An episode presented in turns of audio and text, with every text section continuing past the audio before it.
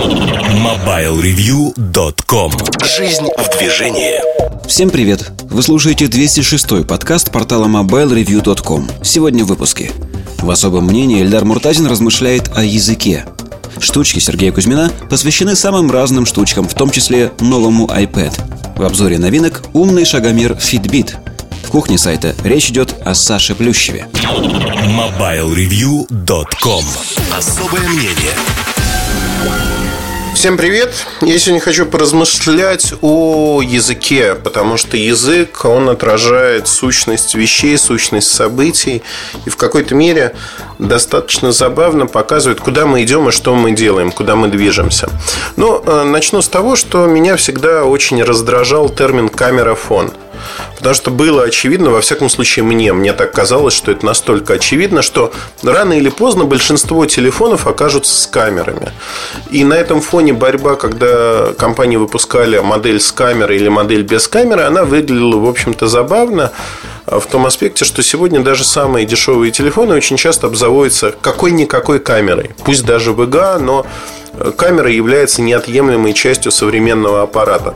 Поэтому термин камерафон, который появился, чтобы подчеркнуть, что это телефон, который обладает камерой, он был коротко живущим. Коротко живущим во всех смыслах. И сказать, что а, мы будем там в 2005 году, когда появился, например, К750, фотографическое решение, фотофлагман, если можно так назвать, камера фон, как его часто называли.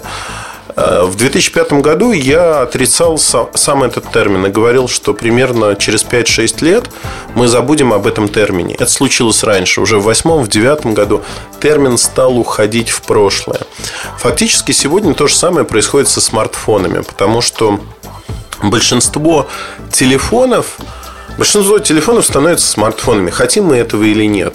Можно долго обсуждать, потому что сам термин смартфон, он очень размыт. Но если говорить о том, что в итоге большинство телефонов станет все-таки так или иначе смартфонами, а, в том или ином виде, то есть телефонами, на которые можно ставить дополнительные программы в большом количестве, и это не Java программы, вот назовем так, то э, в какой-то момент больше половины рынка станут смартфонами. Причем операторы очень заинтересованы в них, заинтересованы по одной простой причине. Многие сервисы можно запускать. Доход э, с пользователя, который пользуется смартфоном, так или иначе, он выше. Выше в силу того, что люди начинают пользоваться вольно или невольно. Они пробуют, им нравятся погодные виджеты, расписание, расписание транспорта. Вот такие моменты. Они просто передают больше данных банально банально. И операторам это выгодно. Если люди говорят о том, что я буду пользоваться до конца жизни не смартфоном, а обычным телефоном, они в чем-то правы, потому что с точки зрения языка слово смартфон в какой-то момент оно исчезнет тоже. Исчезнет просто в силу того, что все телефоны станут смартфонами, они станут умными телефонами, они уже стали умными телефонами. Вот посмотрим, например, на японский рынок, который мне очень нравится многими моментами. А, вчера буквально прочитал, а, как забавно звучит название планшета. А, табурета. То есть, вот планшет это на японском табурета.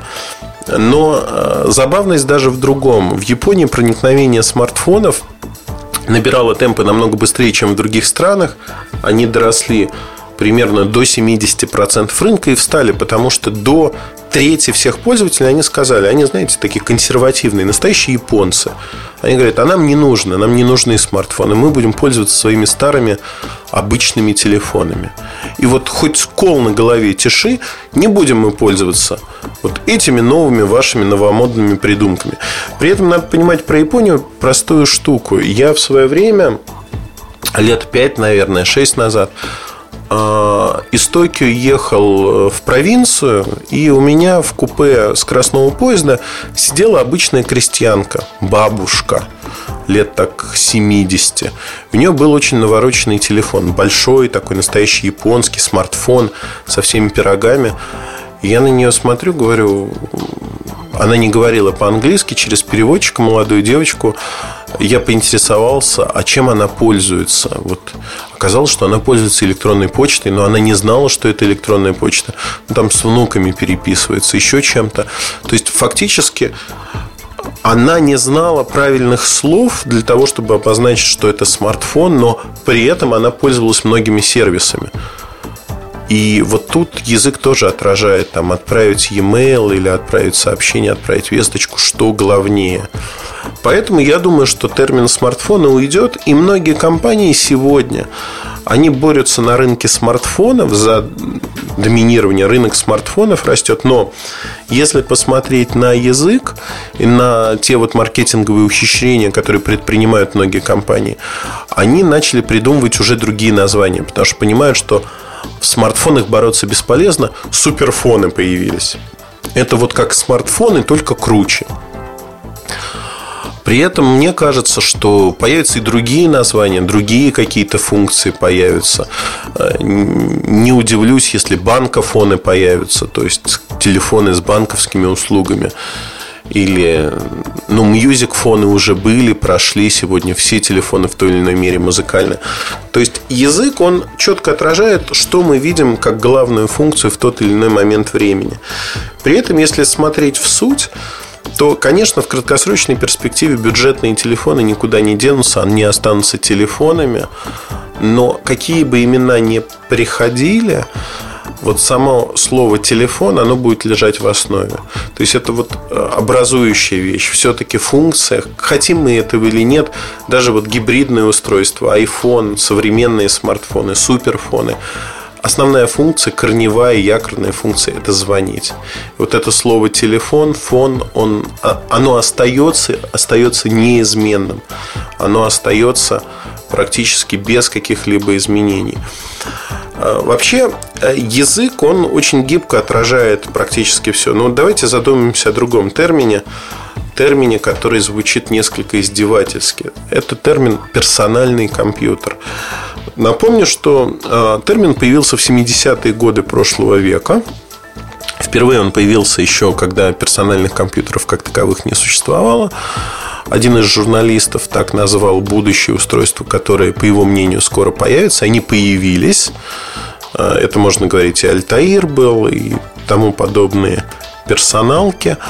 А отличие было в том, что это была эпоха мейнфреймов. Мейнфреймы – это огромные компьютеры, которые занимали целые комнаты. У них были различные терминалы, и вы получали некое машинное время для исполнения своих программ. Так вот, если говорить про мейнфреймы, то персональный компьютер – это принципиально иная концепция. То есть, что он персональный, он принадлежит некому человеку. Это рабочее место. То есть это не терминал с доступом к огромному компьютеру, а это сам компьютер по себе, то есть единица бытия. Но был ли персональный компьютер, исходя из цены, действительно персональным? Нет, потому что в семье э, за этим компьютером сидели практически все, кому он был нужен. Дети играли, взрослые работали за компьютером, делили время, а, когда этот компьютер был доступен. То есть фактически сегодня Э, с развитием ноутбуков я могу сказать, что раньше у меня дома стоял большой компьютер, на котором работали я работал, моя жена работала, дети тогда детей тогда еще не было. Э, приходили там в гости, кто-то садился за него поработать, посмотреть почту, еще что-то сделать. Назвать его персональным, да, персоналка, но он не был персональным по сути своей. А сегодня вот каждый ноутбук, который у нас есть, каждый ноутбук в доме, он действительно персонален. Персонален вот без всяких скидок. Потому что они действительно принадлежат конкретно мне, конкретно моей жене, конкретно моему ребенку, моему другому ребенку. То есть у каждого своя машина персональная. И вот язык тоже а, не изменился, по сути, термин ПК. Но мы уже говорим о том, что термин эра пост-ПК. То есть вот э, эпоха персональных компьютеров, она уходит в прошлое. И сегодня мы получаем действительно персональные устройства. Это планшеты, например, как вариант. Ноутбуки, которые стали действительно персональными. Язык очень четко отражает многие вещи. И мне всегда было интересно с точки зрения языка, как трансформируются слова. Если вот смотреть на электронику, впервые, пожалуй, мы наблюдаем, э, знаете, эволюция, она протекает но многие десятки тысяч лет, миллионы лет. В языке изменения языковых словоформ, они протекали десятилетия, столетия. Многие слова преобразовывались э, в силу жизни, в силу там, уклада жизни. Размеренность жизни была другой. Сегодня мы видим смену технологий, смену парадигм, которые втиснуты в 10-20 лет. И язык часто не успевает, либо видоизменяется за ним. То есть вот термин э, в электронике, в потребительской электронике, в технологиях мы видим очень быструю смену терминов.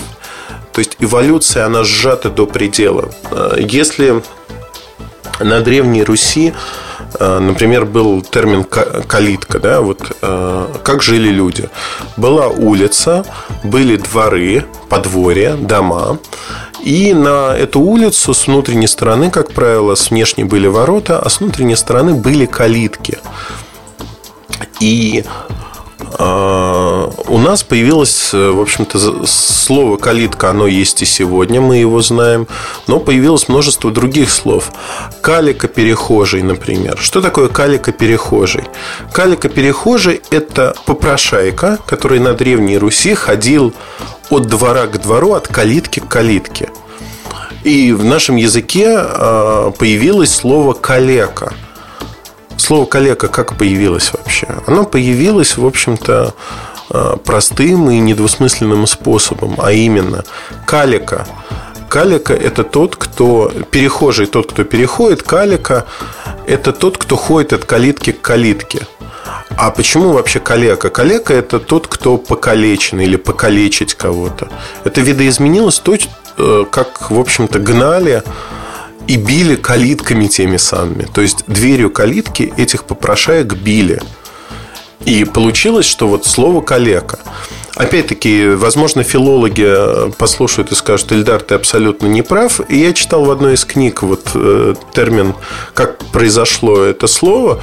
Если кто-то знает более э, корректное объяснение и может рассказать с удовольствием. Вообще книг о языке и видоизменениях слов очень много. В русском языке слов заимствований из других языков огромное количество.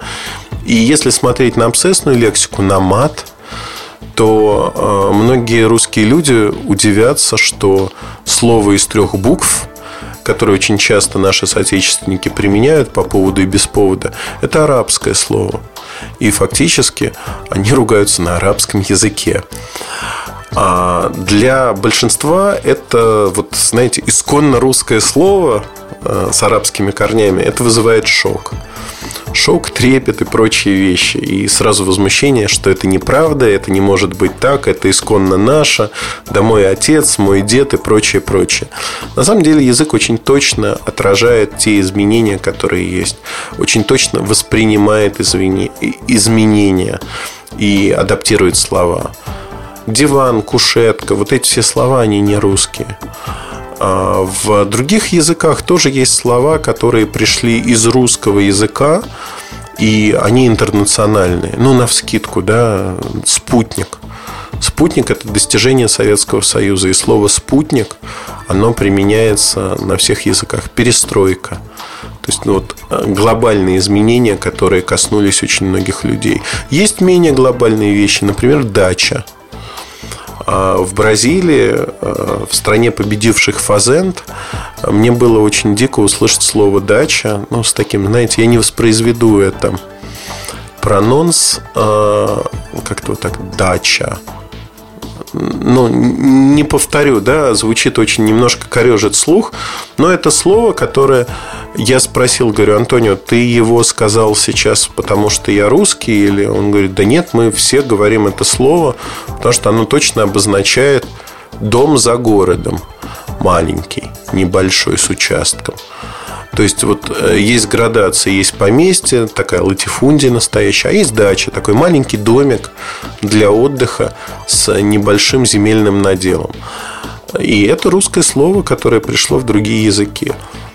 Но если возвращаться к IT, э, то таких слов очень много, которые трансформируются и четко отражают то или иное событие и ту или иную реальность. Поэтому, как мне кажется, слова, которые входят в обиход, они очень часто укореняются в общественном сознании. Ну, например, ксерокс. слово, которое пришло как название компании, но обозначает целый тип устройств. Ксерокопировать.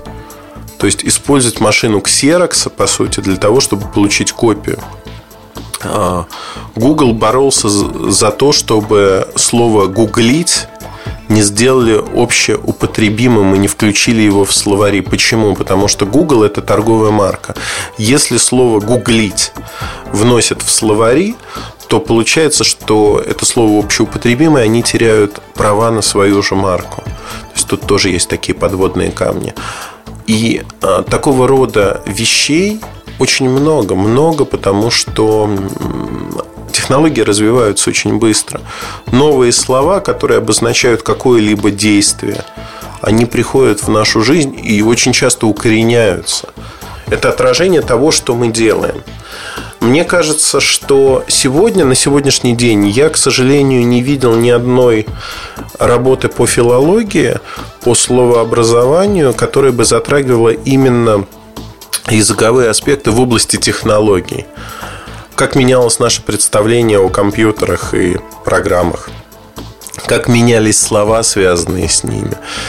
Как менялось, ну вот самое очевидное, да, были разные языки программирования низкоуровневые ассемблер, высокоуровневые языки. И э, люди по-разному называли то, как они программировали, кодили на этих языках. Сегодня этот сленг уходит немножко в прошлое, потому что языки видоизменились. И, на мой взгляд, что-то осталось, что-то нет. Но вот провести такое исследование, филологи всегда были далеки от технологий, как ни странно. Мне кажется, вот здесь на стыке можно найти очень много интересных вещей. Если найдутся люди, которые этим займутся, вот знаете, кладезь. Действительно, можно подобрать огромное число слов, которые видоизменились, которые стали другими, преобразовались. И они отражают нашу жизнь. Они отражают наши представления о технике. Они отражают то, как мы меняемся, и как меняются наши представления о тех же телефонах, например. Music фон, камера фон, фича фон, суперфон, смартфон. Рынок КПК существовал. PDA, Personal, Personal Digital Assistance, Ньютон, первый, 93 год. В 92 году впервые появился этот термин. Этот термин промелькнул на небосклоне 10 каких-то лет, и за 10 лет он исчез, растворился нигде. Сегодня мы не говорим PDA, мы говорим смартфон, мы говорим телефон. И телефон сегодняшнего дня включает в себя кучу функций, которые раньше персональный цифровой помощник включал в себя. Siri как вариант э, такого голосового помощника. Можно ли считать Siri помощником или нет? То есть вот тут очень много моментов, которые можно обсуждать крайне долго. Мне кажется, кому-то профессиональному, кто занимается филологией, словами, стоит заняться этим. Тема очень богатая и интересная. Я всегда открыт для помощи, если кто-то хочет заняться этой темой, потому что, как мне кажется, она крайне интересна. Надеюсь, что я вас смог заразить любовью к словам. И если у вас есть время, найдите книги просто о том, как появились те или иные слова. Таких книг много. Я думаю, что вы узнаете много интересного и нового. Удачи! Хорошего вам настроения. MobileReview.com Штучки Добрый день, дорогие друзья. Сегодня штучки. Сегодня хочу с вами поговорить опять про разные самые вещи. А, и начать, пожалуй, хочу с такой, скажем, даже не про вещь, ну, хотя в любом случае это с вещью связано. С новым iPad и тем, что происходило на нашем замечательном происходит на нашем замечательном рынке. Я сейчас пишу смесь, где все то, что я говорю сейчас голосом, оно будет так или иначе донесено с помощью текста до дорогих любимых читателей. Ну, вот просто здесь многие люди совершенно не понимают, как и почему а в России iPad новые или айфоны публика готова покупать там, скажем, по 100 тысяч рублей. Это, в общем началось уже давно. Многие из тех, кого я знаю и кто занимается, скажем так, относительно серой розницей на данный момент, они начинали еще в далеком 2007 году, когда появились только первые айфоны, и истории я здесь могу рассказать очень много. То есть, э, начиная от того, что вот был один мужчина, ну и есть, а, купил он себе, заказал из Штатов iPhone, и мы его привезли. Он стал им пользоваться. А потом посмотрел цены на Яндекс Маркете. По-доброму так удивился, потому что ему его привезли дешевле, там, ну, обошлось 1015. Он его, соответственно, привел в исходное состояние, разлочил, когда появилась разлочка. А, ну, в смысле, то есть он уже для себя его разлочил, но вот как бы привел в исходное состояние, разлочил и продал там, не знаю, тысяч, может, не на 15 дороже, тысяч на, тысяч на 10.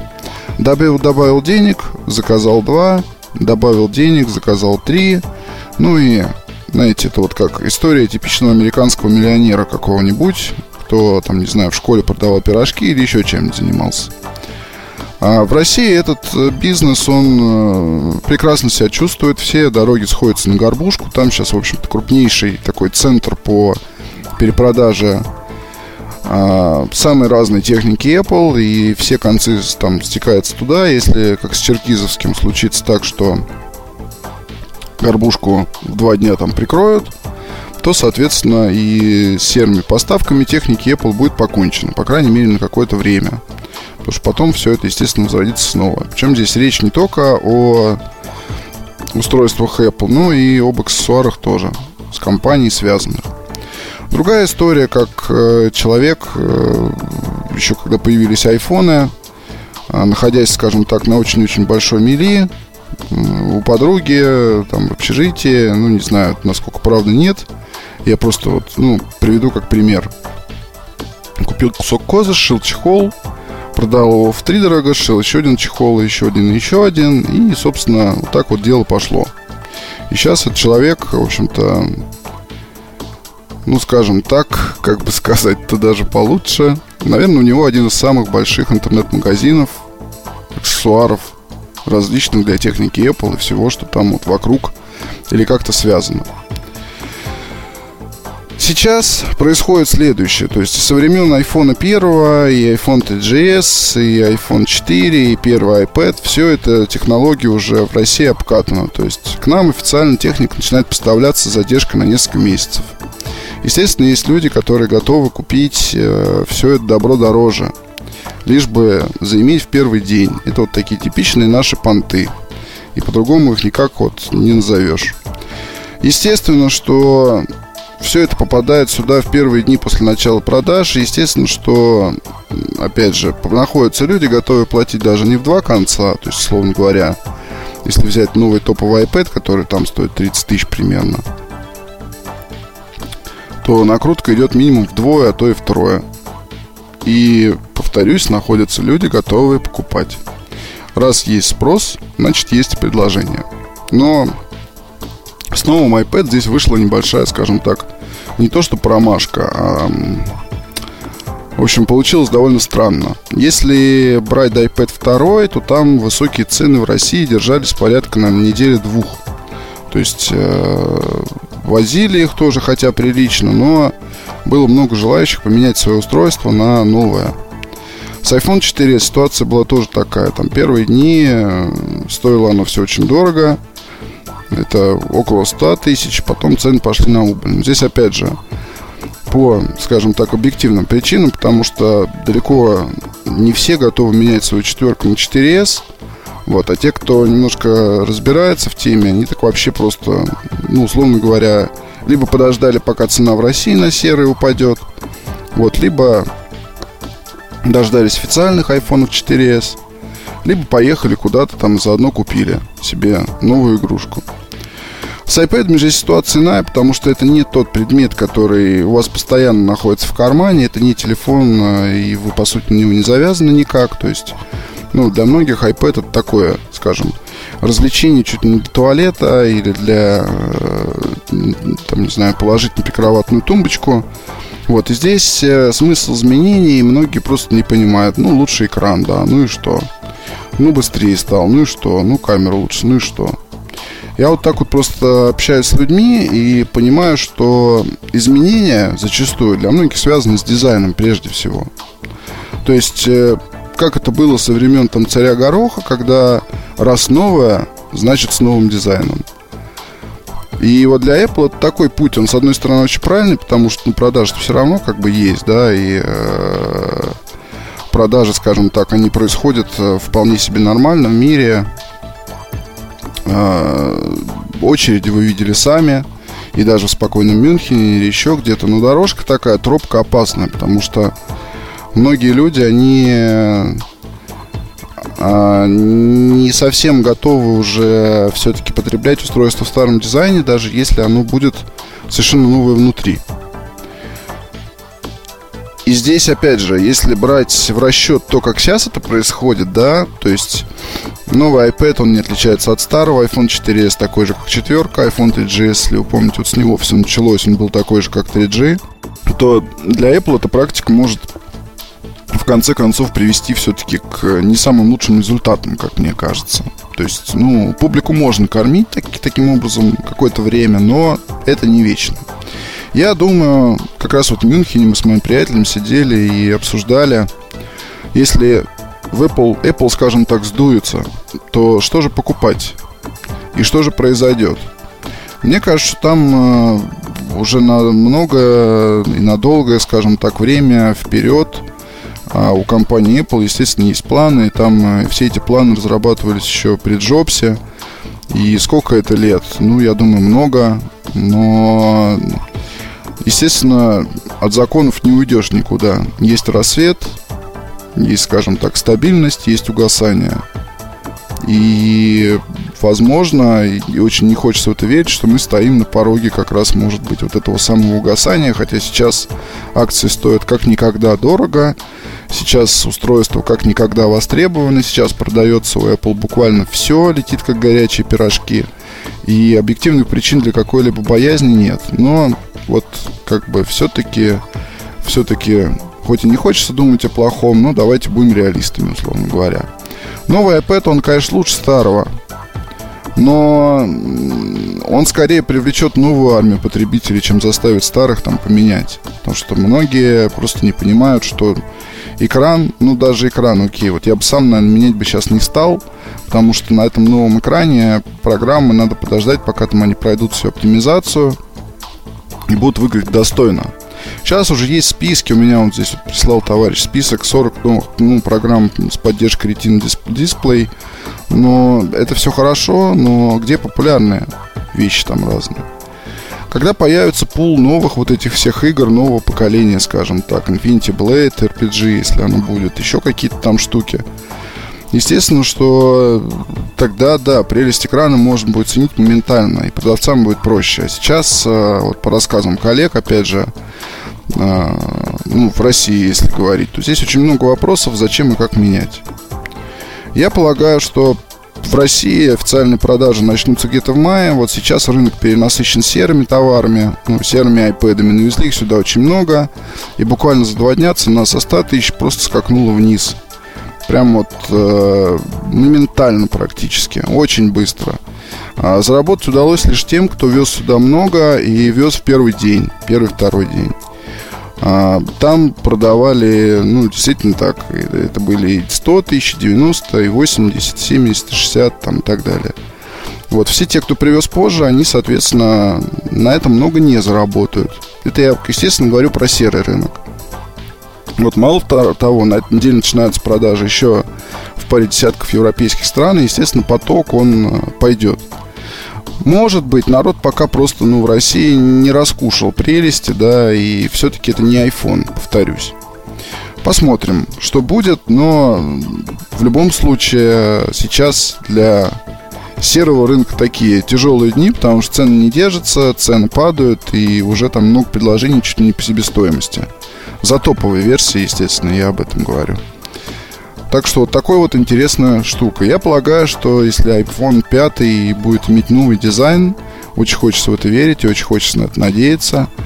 А, хотя бы новый дизайн. То есть уже, не, ну, на мой взгляд, э, естественно, там наверняка будет и дисплей лучше, естественно, там будет и а, процессор лучше, и все там будет лучше. И очень хочется, чтобы со связью проблемы решили.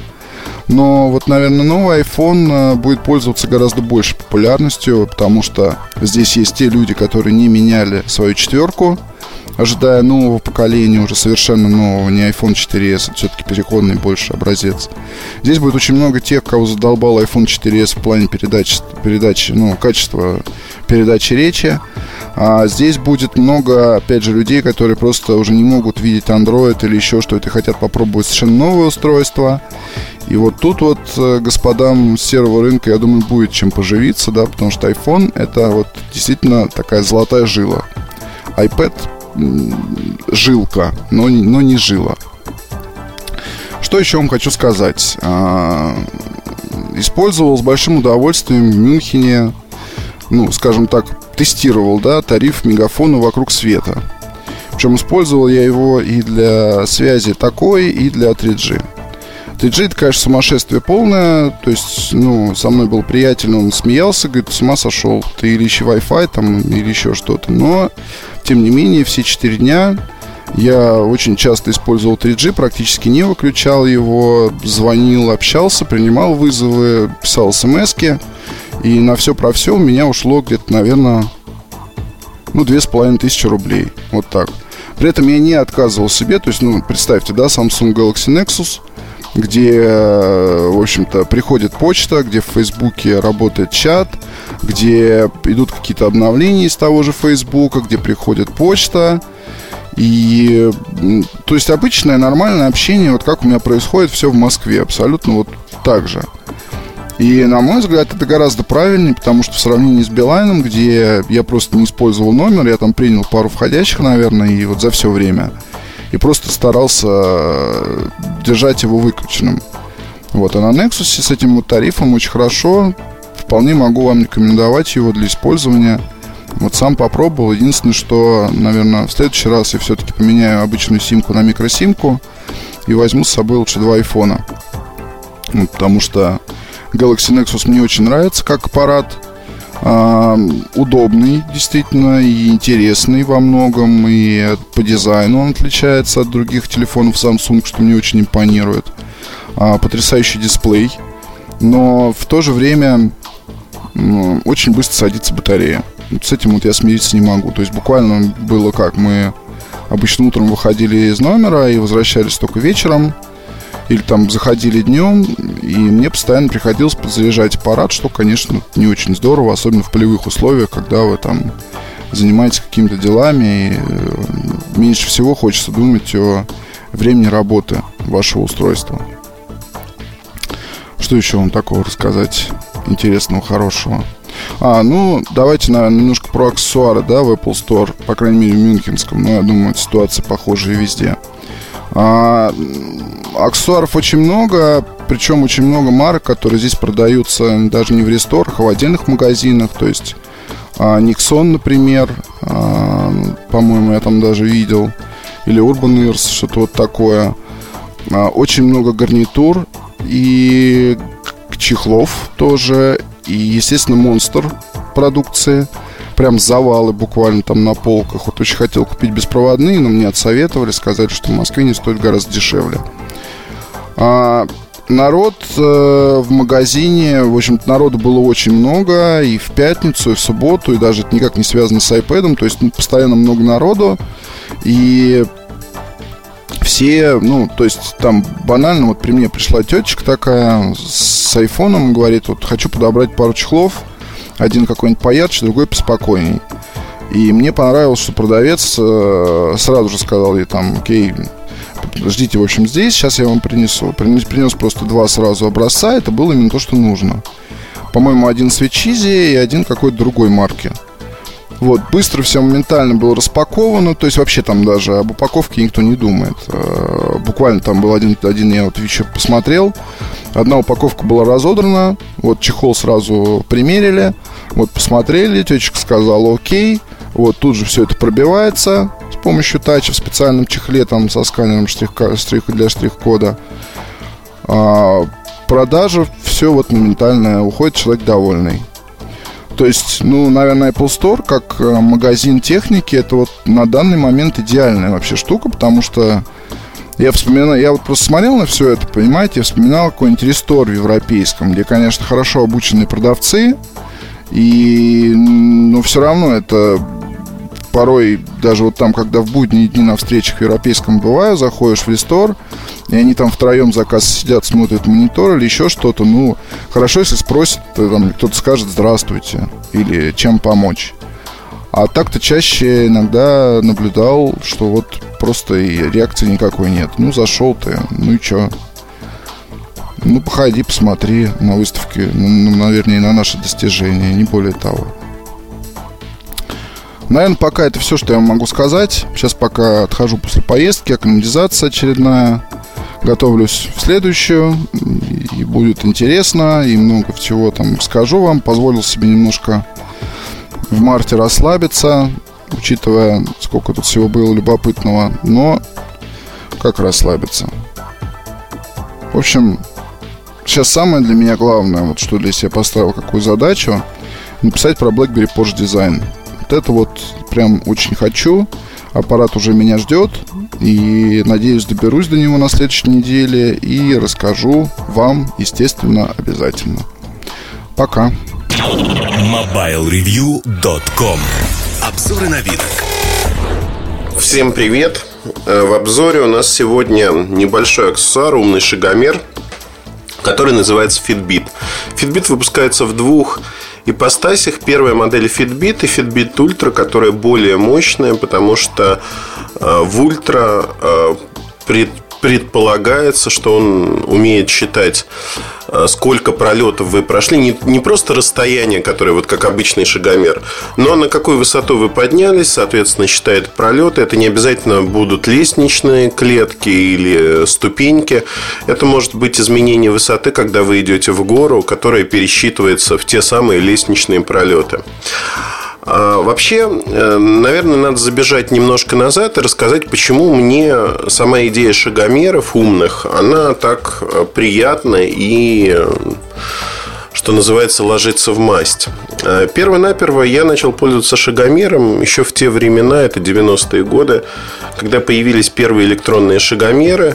Они продавались такая маленькая коробочка, которая вешалась на пояс, у нее была клипса. Этот шагомер не умел синхронизироваться с компьютером, у него была одна маленькая кругленькая батарейка литий-ионная. Хватало ее на год или даже на два, то есть очень надолго. А, в Шагомере у меня это была небольшая коробочка, знаете, такая коробочка, как для таблеток. Открываешь ее, а внутри э, нарисован график, просто приклеен, если хотите. Там кривая в зависимости от вашего веса, от количества шагов, сколько калорий вы тратите. То есть все очень примитивно. А, тогда для меня это была игрушка в какой-то мере, но игрушка такая, знаете, хотелось попробовать. А потом телефоны стали развиваться, появились шагомеры, встроенные в телефоны, и я с энтузиазмом неофита начал пользоваться разными программами. Первое, с чем я столкнулся, наверное, с тем, что телефоны без GPS, а, где вот просто, ну, на огромном числе телефонов Sony Ericsson встроенный шагомер, как функция, и показывает, сколько вы прошли. Мне не хватало синхронизации с компьютером, мне не хватало возможности сохранить эти данные. И в итоге э, я искал очень долго решение, которое бы меня удовлетворило. Удовлетворило, наверное, в том аспекте, чтобы понимать, а какая нагрузка у меня есть, чем я пользуюсь, э, как много я прохожу. Э, частично решением стал кардиотрейнер. Это программа для Android, которая позволяет, если вы бегаете, ходите, она позволяет записывать вашу активность. Очевидный минус, вы не будете использовать эту программу постоянно, потому что батарейка вашего телефона садится очень быстро. В моем случае очень быстро это полдня. Соответственно, для меня минусом стал именно этот момент. Второй момент, э, конечно, я запускал программу только когда помнил о ней, а именно запускал в моменты, когда я куда-то шел специально, а не просто ходил. То есть я не знал, у меня не было учета всей активности в течение дня. То есть я не мог себе Э, нарисовать, а сколько я за сегодня прошел, сколько я потратил энергии. То есть вот для меня это оставалось недоступным. Я мог предположить плюс-минус тенденцию. И Вообще все подобные программы, они рассчитаны на то, что вы логируете, то есть ведете записи неких а тренировок. То есть вы не ведете записи всего, что вы делаете. А, наверное, поэтому, когда появился Jawbone App, я с таким энтузиазмом воспринял появление этого браслета от компании Jawbone. Это браслет, который одевается на руку. До Fitbit дойдем. А, я думаю, что просто нужна предыстория вопроса, чтобы понимать мои стенания и почему именно вот такое устройство. Jawbone App одевается на руку, синхронизируется с iPhone, до Android они так и не дожили. А, устройство было всем хорошо, то есть оно считало ровно то же самое, считало, сколько вы ходите. Но а, оказалось, что Jawbone не доработал технически, устройство выходит из строя. Через три месяца их стали менять, потом просто вынули из продажи. Их нельзя найти в апсторах в США. Онлайн они не продаются. На eBay их можно найти сейчас. Но, в общем, не советую покупать, потому что очень много брака, и они в итоге все ломаются. И я стал, мой сломался тоже, к слову сказать. Я стал искать устройство, которое мне заменит Jawbone App – и так получилось, что практически самое интересное, э, что мысли мои шли, наверное, э, в правильном направлении, потому что Коля Белоусов из Panasonic, он тоже в какой-то мере, ну, как я понимаю, да, фанатеет так же, как я от подобного рода устройств. И у него путь был примерно таким же. Jawbone Up – и потом, а, собственно говоря, Fitbit Ultra. У него Fitbit Ultra появился раньше, чем у меня. У меня появился позже. То есть ехал до меня он немножко дольше. Значит, что такое Fitbit Ultra? Это умный шагомер, который можно положить в кармашек, маленький кармашек джинс, повесить на пояс а, носить в кармане куртки, как вам угодно. Но лучше всего в джинсах, потому что точность измерений возрастает. Тут есть встроенный гироскоп, есть э, возможность измерить высоту в варианте ультра, как я говорил. И, в принципе, маленький OLED-дисплейчик, который показывает несколько вещей. Значит, на самом шагомере можно посмотреть. Первое, что можно посмотреть, это время, понятно, да, все очень просто. Сколько шагов вы прошли, дальше расстояние в километрах, сколько вы прошли, то есть это переводит ваши шаги. Вам нужно в сетевой части при настройках Fitbit Ultra ввести ваш рост, вес и тому подобные вещи, чтобы более точно считались эти расстояния. Дальше рассчитывается, сколько калорий вы тратите. Причем, что мне нравится в этом устройстве рассчитывается количество калорий не только в зависимости от того, сколько вы прошли, а рассчитывается в принципе, сколько ваш организм тратит калорий, даже когда спит. Дальше а, здесь есть количество лестниц, которые вы прошли за день. И последний экранчик, они все листаются последовательно одной кнопкой. Одна кнопка на корпусе есть. Последний экранчик – это такой цветочек, который может быть маленьким, может быть большим. Он растет в зависимости от того, какая у вас активность есть за последние несколько часов, 3 часа примерно. Значит, э, синхронизируются все эти данные с сетевым сервисом на сайте Fitbit. Вы заводите аккаунт, и дальше ваше устройство с ним синхронизируется. В комплект входит такая маленькая базовая станция. На нее можно клипсу одеть, она подзаряжается. Литий-полимерный аккумулятор до 5 дней его хватает. При этом до 7 дней все данные вот без синхронизации могут храниться в памяти этого устройства, то есть поминутно все, что вы делали. А при этом синхронизация может быть как беспроводной, так и проводной. То есть можно воткнуть в зарядку, тогда синхронизация начнется моментально. Либо устройство каждые 15 минут ищет базовую станцию и опрашивает. Если находит базовую станцию, то передает данные. В чем прелесть этого устройства? Наверное, прелесть в том, что нет привязки к какому-то телефону, операционной системе. При этом есть приложение для Android и для iPhone. Я вот тут хочу подчеркнуть момент, который меня безумно раздражает в современной ситуации со смартфонами. Если производитель ориентирует, ну вот как в случае Fitbit Ultra или Fitbit, они ориентированы на рынок США в первую очередь, официально в России не продаются. К ценам мы подберемся, но есть еще другой изъян. В App Store американском или в Play Market Android э, тоже для американского рынка есть приложение официальной Fitbit Fitbit. В России, соответственно, и для российского пользователя их нету. И даже если вы будете искать, э, покажут, что нет. Если выйдете по прямой ссылке, вам скажут, что это приложение для вашего устройства и вашей страны недоступно. На мой взгляд, глупость несусветная, поэтому надо искать а, ну, для Android APK приложение ставить, либо использовать приложение стороннее. В чем вообще надобность и прелесть вот такого шагомера? Последнее, о чем я хотел сказать э, из функций, которые я не осветил. В комплект входит нарукавник такой на запястье, мягкая повязка, куда можно вставить Fitbit. И когда вы ложитесь спать, вы можете логировать ваш сон. Вы нажимаете, удерживаете кнопку, стартует таймер, и вы засыпаете. Дальше э, в течение ночи он, вот вы ворочаетесь, просыпаетесь, он все это фиксирует. Утром нажимаете кнопку, выключаете, и у вас в закладке сон вы видите, что ночью вы проспали 9 часов, просыпались 6 или 7 раз.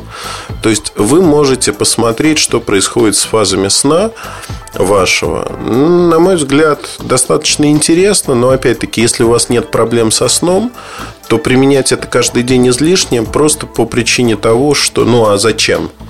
И все-таки одевать что-то на руку, мне кажется, это неправильно.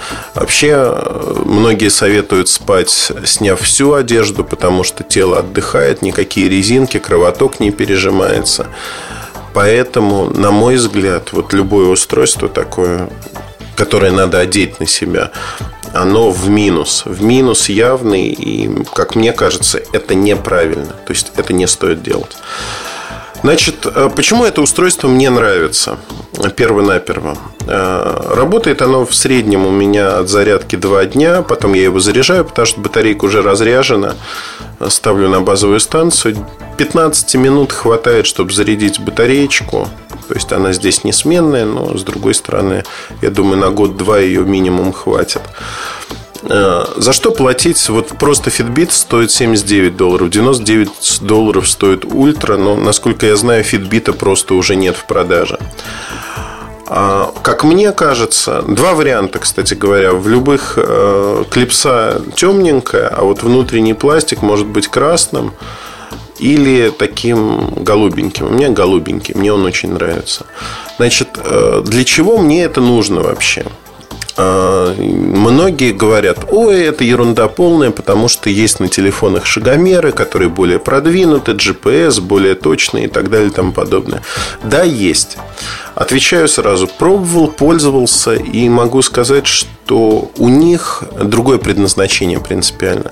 Вот эта штука, этот аксессуар, он предназначен для того, чтобы вы пользовались им, когда вам нужно записать а, и понять, сколько вы тратите время на ту или иную активность, а, сколько вы двигаетесь. Не, или бегаете, но не крутите педали на велосипеде или что-то подобное. То есть, фактически, это вещь, которая показывает, насколько вы активны в течение дня. Это очень важно, на самом деле. Потому что Э, я могу сказать, что вот без э, Fitbit Ultra я предполагал, вот я активен, не активен, почему я устаю. С этим аксессуаром я точно знаю, что вот за сегодняшний день, сейчас примерно 11 часов утра, я потратил 1600 килокалорий, 21 этаж э, поднялся и прошел 6000 шагов, что примерно почти 5 километров, 4,7 километра для меня. То есть а в день советуют ходить, если следовать этому сервису, около 10 тысяч шагов, что примерно в моем случае чуть меньше 8 километров. Ну, там 7,8, 8,5, в зависимости от размашистости шага и скорости, видимо. То есть здесь можно говорить о простой штуке что вы получаете всю информацию о том, что вы делаете, какую активность ведете. Э, Коля э, Белоусов написал мне в Твиттере, я спросил, насколько он активно пользуется этим устройством Уксаром. У него очень схожие мысли, то есть он отслеживает, когда ему пора идти в спортивный зал, то есть когда ему не хватает активности. В городе это очень важно, потому что в городе мы постоянно в том или ином транспорте, в машине – мы ходим меньше. Нам кажется, что мы делаем много дел, но зачастую эти дела пустые, и мы не тратим энергию. С Fitbit Ultra я делаю множество вещей, которые раньше не делал. Например, я хожу по лестнице. То есть я понимаю, что вот сегодня я прошел очень мало по лестнице, и я иду по лестнице. Второй момент, когда я могу отказаться от машины, я отказываюсь от машины просто, чтобы набрать вот эти дополнительные шаги. Знаете, элемент соревновательности не стоит недооценивать, потому что он очень важен. То есть вы соревнуетесь сами с собой.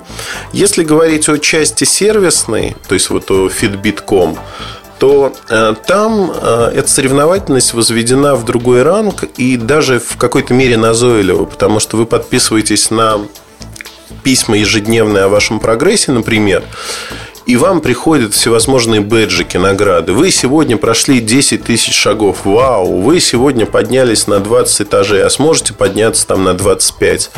И так далее и тому подобное чисто американская придумка. Мне она кажется немножко раздражающей и не очень нравится. Вот честно признаюсь. Ну вот не нравится она мне в полной мере. И все. Ну вот не знаю, другой я человек. Но с другой стороны, в этом сервисе есть масса полезных вещей. В частности, можно отслеживать и вводить свой вес. Можно отслеживать, э, что вы едите. То есть заниматься логированием продуктов на мой взгляд, вещь ненужная. Таких сервисов множество, и недостаток у всех один и тот же. Вы не знаете, как правило, сколько килокалорий занимает ну, то есть, вам надо считать. Считать не везде это есть. Э, считать сложно, записывать тоже. Ну, в общем, нужна высокая организация своего сознания, чтобы все это вести. Э, и мотивация очень сильная. У меня такой мотивации нет, потому что я ем, я примерно представляю, как я ем. У меня не очень сильные изменения в еде, поэтому говорить о том, что мне это вот жизненно необходимо и нужно вот прямо сейчас, нет, я не могу. А что еще рассказать? Ну, собственно говоря, сервис записывает все ваши данные, они хранятся практически вечно. Я не думаю, что Fitbit столько проживет, сколько они будут храниться. И, на мой взгляд, очень удобно. Удобно во всех смыслах, потому что действительно ну, вот видишь активность. Хочу подчеркнуть, что, наверное, было бы правильно записать этот подкаст через год использования Fitbit и сказать, вот он у меня прижился, год я живу с ним ежедневно. Так я живу с ним несколько недель. В хвост и в гриву по-разному использую, но э, в кармашке джинс это устройство живет. И мне очень оно нравится. Вот без всяких дураков я не могу сказать, что оно вызывает у меня вау. А, таких устройств крайне немного. За последний год их почти нету. Но это очень и очень приятное устройство. И оно того стоит. Цены, которые я назвал для штатов, ну, 99 долларов а, можно на сайте купить э, Fitbit без учета налогов. В России в среднем его продают неофициально 4-4,5 тысячи рублей. Э, кто-то мне написал о том, что есть некий якобы официальный сайт, где оно стоит, это устройство 6 или 6,5 тысяч рублей, что безумие. А платить больше 100 долларов за него смысла нет никакого, потому что это ну, своего рода игрушка, если хотите. Но игрушка качественная. И я вам рекомендую присмотреться, если вы действительно хотите понимать, сколько вы тратите на движение в течение дня. Это вообще не безинтересная информация о каждом человеке, потому что мы зачастую не задумываемся и не знаем, сколько мы тратим в тот или иной день своей энергии на то, что ходим, бегаем и прочее, прочее. То есть вот тут э, очень важно понимать это на мой взгляд, упорядочит знание в первую очередь о себе. Это дорогого стоит. Одним словом, в моем кармашке Fitbit прижился. Не знаю, что будет у вас, но рекомендую присмотреться к устройству, если вы фанатеете от подобных штук. Это одна из лучших на сегодняшний день. В будущем такого рода устройств будет появляться очень много. Они будут разные. Это могут быть браслеты, кулоны, клипсы, так же как Fitbit. А, наручные часы или что-то подобное. Но по мне, вот данный форм-фактор клипса, который лежит в кармашке, он наиболее оптимален. Поэтому рекомендую. И, как мне кажется, это достаточно интересная штука. Ну, вот будут вопросы, можно задавать на форуме у нас, писать мне. Если есть пользователи, добавляйте меня в сервисе латинскими буквами Эльдар Муртазин. Будем соревноваться, кто сколько прошел. Удачи, хорошего вам настроения. MobileReview.com Кухня сайта. Всем привет! Сегодняшняя кухня сайта будет посвящена Саше Плющеву и той инициативе, которую он предложил. Я сразу хочу оговориться, что с Сашей я эту тему обсуждал, ну так, а, недолго и немного по телефону, поэтому, ну, меня тема задела. И Саша считает, что раз это меня задело, это уже, уже хорошо и имеет некую огласку. А, давайте начнем по порядку. Вообще, честно признаюсь, что я очень далек от мира НТВ. Я не знаю, что за передачу показала телекомпания НТВ про оппозицию, про подтасовки. Я эту передачу не видел. Равно как и Саша Плющев, по его словам, тоже этой передачи не видел.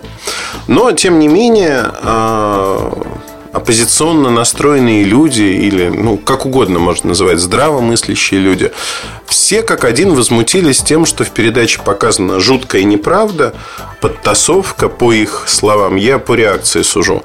И что-то еще. Я не буду обсуждать, да, там, правда, неправда. Это не так интересно.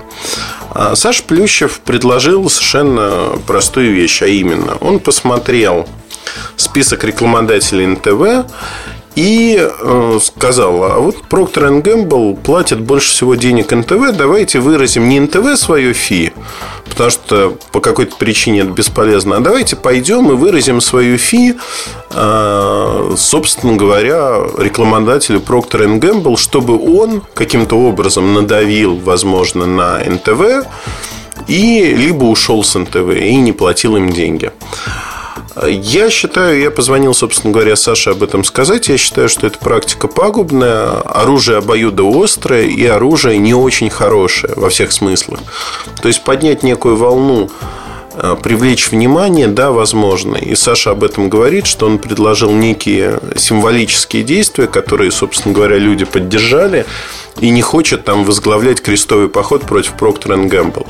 И что это может принести проблемы компании, возможно, что это а, принесет какие-то вещи положительные или отрицательные для НТВ. А, на мой взгляд, тут все немножко сложнее и проще одновременно. Я попытаюсь объяснить свою точку зрения, потому что а, для СМИ это своего рода риск в том или ином аспекте, когда общественное мнение поднимается. Вообще, э, в общем-то, это момент, который требует дополнительного разъяснения. Ну, вот представьте себе, что я, например, не хожу э, во множество мест. Например, я не хожу в борделе. Ну, вот не хожу я в борделе. Поэтому а, болеют ли женщины в борделях какими-то венерическими заболеваниями или не болеют, меня не очень волнует. Просто в силу того, что в своей жизни, в обычной нормальной жизни я с ними не пересекаюсь. Меня не волнует, что происходит с беляшной у белорусского вокзала.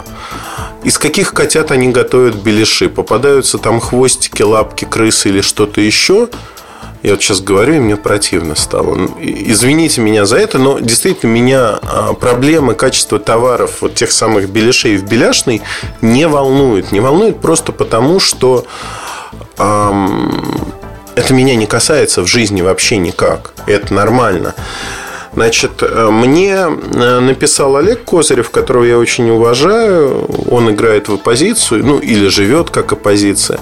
Он написал следующую вещь, что твоя точка зрения понятна, но при этом есть, например, президент, есть законы, которые он принимает, и они касаются всех и влияют на качество жизни. Да, безусловно, я с ним согласен, этот контрдовод принимается, но ни компания, ни телеканал НТВ ни Беляшный на Белорусской, ни Бордель не являются определяющими законы, слава богу, в нашей стране, в жизни, в городе, в моей жизни. И поэтому они на меня так не влияют, как может повлиять что-либо другое. Исходя из этого, надо все-таки э, разделять вот такие вещи. Вообще, наши люди, которым хлебом не корми, дай повозмущаться, они на ура приняли Сашину идею и начали писать на страничке Фейсбука Procter Gamble, отправлять им письма, делать э, подобные акции в адрес других рекламодателей НТВ. И Procter Gamble выступил с небольшим заявлением в Фейсбуке. Э, в частности, Вот это заявление, я его зачитаю прям целиком. Заявление компании Procter Gamble касательно конфликта, связанного с выходом в эфире канала НТВ передачи «Анатомия протеста». Компания Procter Gamble считает необходимым высказать свою точку зрения на обсуждаемую в настоящее время идею бойкота продукции компании Procter Gamble как одного из рекламодателей канала НТВ. Компания Procter Gamble уважает право граждан на свободу высказывания и выражения своей позиции. В то же время сущность и контекст данного конфликта представляются нам сугубо политическими, а идея бойкота – давлением на компанию в надежде сделать Procter Gamble инструментом для решения этого конфликта. Настоящим заявлением мы хотим подчеркнуть, что компания строго придерживается принципа удовлетворения нужд и потребностей, а точнее осуществления бизнеса вне политики. Главным приоритетом деятельности компании является удовлетворение нужд и потребностей наших потребителей через предоставление им высококачественных товаров. Реклама является способом донесения информации о наших товарах наиболее широкому кругу потребителей во всех каналах коммуникации. Проверка и оценка содержания телевизионных программ лицензированных каналов лежит вне компетенции рекламодателя. На основании вышеизложенного мы считаем, что разрешение конфликтных ситуаций должно осуществляться непосредственно заинтересованными сторонами напрямую в рамках правового поля. Но вот такое сообщение Procter Gamble опубликовал в России, на мой взгляд, достаточно взвешенное, здравое, и, как мне кажется, здесь есть много подводных камней. Ну, например, если говорить о том, кому принадлежит э, телеканал НТВ и «Эхо Москвы», где работает Саша Плющев. В общем, «Газпром Медиа» государственная компания, которая является акционером и там, и там. А, Саша мне написал в Твиттере о том, что согласно уставу «Эхо Москвы» «Газпром Медиа» не может вмешиваться в редакционную политику. Безусловно. Я уверен, что на НТВ устав ровно такой же. Я загоню себя в угол, если скажу, что акционеры могут там цензурировать все, что выходит на «Эхо Москвы» или на НТВ. Я думаю, что это далеко не так это заблуждение э, многих обывателей, что там сидит какой-то человек, акционер «Газпром Медиа», который вот способен сразу на все повлиять. Тем не менее, недооценивать влияние невозможно. Влияние есть. Более того, э, эти люди известны. Это одни и те же люди, по сути. И «Эхо Москвы», если их так, ну, точнее, Саша Плющев мог бы найти и выйти на этих людей, поговорить с ними, обсудить этот момент в том числе. Но а, то предложение, которое Саша выдвинул, почему я называю это обоюдоострым оружием? Давайте посмотрим с точки зрения бизнеса. Ни в коем случае не защищаю Procter Gamble, не обвиняю Сашу, не прохожусь катком по кому-то. Я просто хочу разобраться вот в анатомии бойкота, назовем это так. Анатомия бойкота очень простая. Вынудить компанию что-то сделать. И на Западе есть примеры, когда общественное мнение давило очень сильно. В частности, в Японии это достаточно распространенная практика, но у них другой менталитет. В нашей стране это вряд ли возможно. А другой момент связан с тем, что сам бизнес устроен таким образом, что на сегодняшний день, ну, представьте себе, крупная компания, не знаю, Procter Gamble или Unilever, это не суть важно. Эта компания производит какие-то товары, какие-то в России, какие-то за рубежом и привозит их в Россию, продает их на нашем рынке, зарабатывает деньги. Слава богу, мы избавились от мышления конца 80-х, 90-х, когда говорилось о том, что если этот товар не российский, значит, заведомо мы кормим кучу лоботрясов за рубежом, не можем вот сами производить, и поэтому мы а, в ситуации, когда должны кормить там, непонятную компанию, непонятных людей, ну и т.д. и т.п. На самом-то деле это не так, потому что любой товар имеет некую ценность денежную. И это не значит, если этот товар продается в России, это не значит, что а, крадут у народа. И народ там обеспечивает безбедное будущее для конкретной компании за рубежом. Не совсем так, это банальность. И, в общем-то, многие понимают, что этот товар дает рабочие места тем, кто его продает то есть рознице, продавцам, оптовикам, логистам, таможне, а налоговикам налоги платят, в конце концов, с этого товара из деятельности этой компании здесь, в России. То есть, э, так или иначе, вот этот товар, он участвует в товарообороте. И в том числе реклама, она тратится не где-то, а она тратится в России. Это деньги, которые остаются в России. При этом э, все почему-то исходят из предположения, что реклама имеет стопроцентную эффективность. Ну, то есть, э, вот компания потратила деньги на рекламу, там, неважно, миллион долларов, и заработала с этой рекламы 10 миллионов. И вот не осталось в накладе. Очень часто рекламные кампании оказываются неудачными. Товарные группы оказываются неудачными. И компании эти деньги, по сути, теряют, тратят просто так. Эти деньги во многом остаются в России, так или иначе. Поэтому не все так однозначно. И к чему приводит бойкот? Ну, во-первых, я не думаю, что такой массовый бренд, как Procter Gamble, а, бойкот может затронуть компанию. Вот сильно. То есть это больше говорильня, которая говорильня сродни там, выразить свое фи отношение. Ну, найдутся дураки, которые хорошо, не дураки, да, найдутся люди, э, я приношу извинения, что я дураками назвал, найдутся недалекие люди, которые откажутся от памперсов, например и будут не памперсами пользоваться, а будут выбирать памперсы другой компании какой-то. Ну, окей, почему нет, собственно говоря? Можно. В конце концов, дети ваши, и вы можете там их вообще в пеленках держать, пеленки стирать и прочее, прочее, как это происходило с нами, как это делали наши родители. Вы это можете делать. Вы можете отказаться от зубной пасты и взять другую зубную пасту. Все это можно сделать, но э, реального эффекта это не возымеет, потому что э, эти протестные акции они, к сожалению, будут не очень массовыми. Не очень массовыми по причине того, что если посмотреть даже вот на политическую ситуацию, большей части страны к сожалению или к радости, не знаю, все равно. То есть это не про них, это вот такие бурления в стакане воды. А под стаканом воды можно понимать какие-то социальные сети, активную прослойку людей, ну, проникновение товаров Procter Gamble в определенном срезе а, офисных менеджеров снизится там, на 10%. Это очень заметно, но это максимум того, что можно добиться, например. А, безусловно, для Procter Gamble это будет в какой-то мере, ну, наверное, неприятно. Но и все.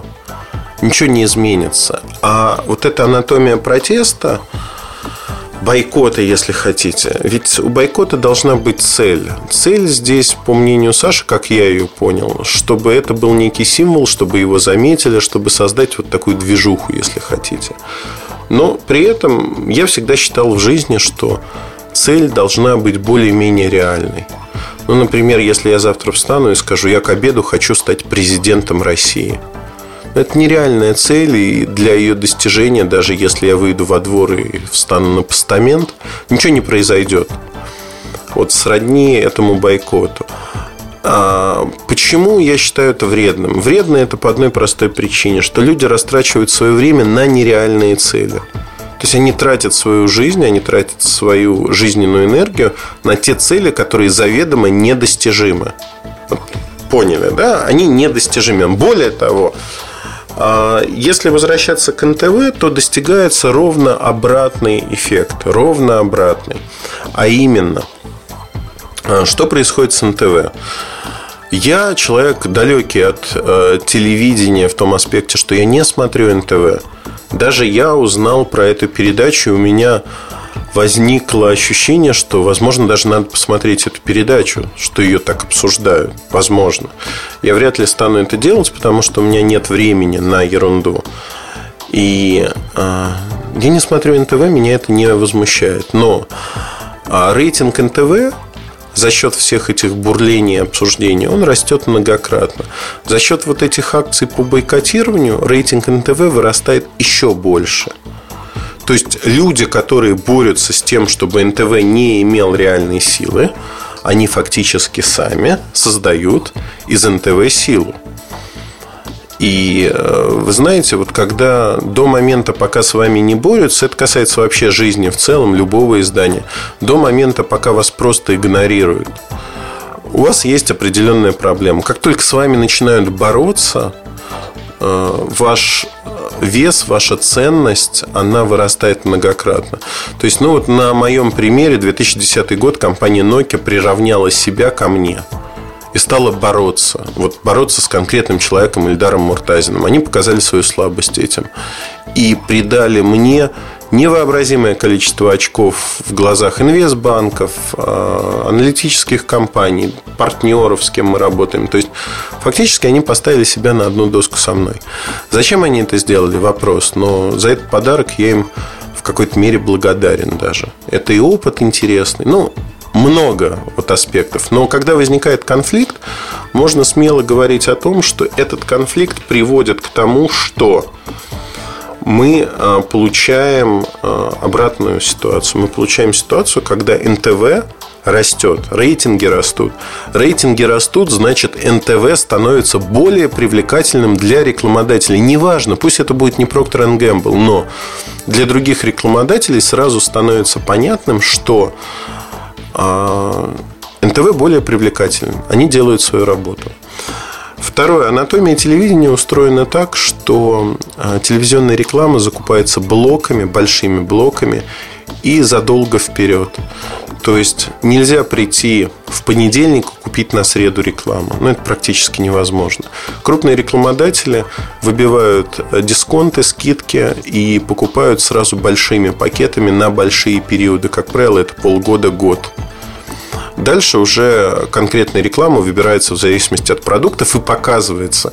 И вот тут возникает ситуация, что даже если Procter Gamble, если вдруг в русском офисе решат, что нельзя работать э, с компанией НТВ, там покажут, что они расчленяют младенцев, их продукты содержат ГМО, после зубной пасты Procter Gamble вырастают рога или что-то подобное, потому что там много кальция. Даже если они захотят в этом случае убрать рекламу, они этого не смогут сделать физически.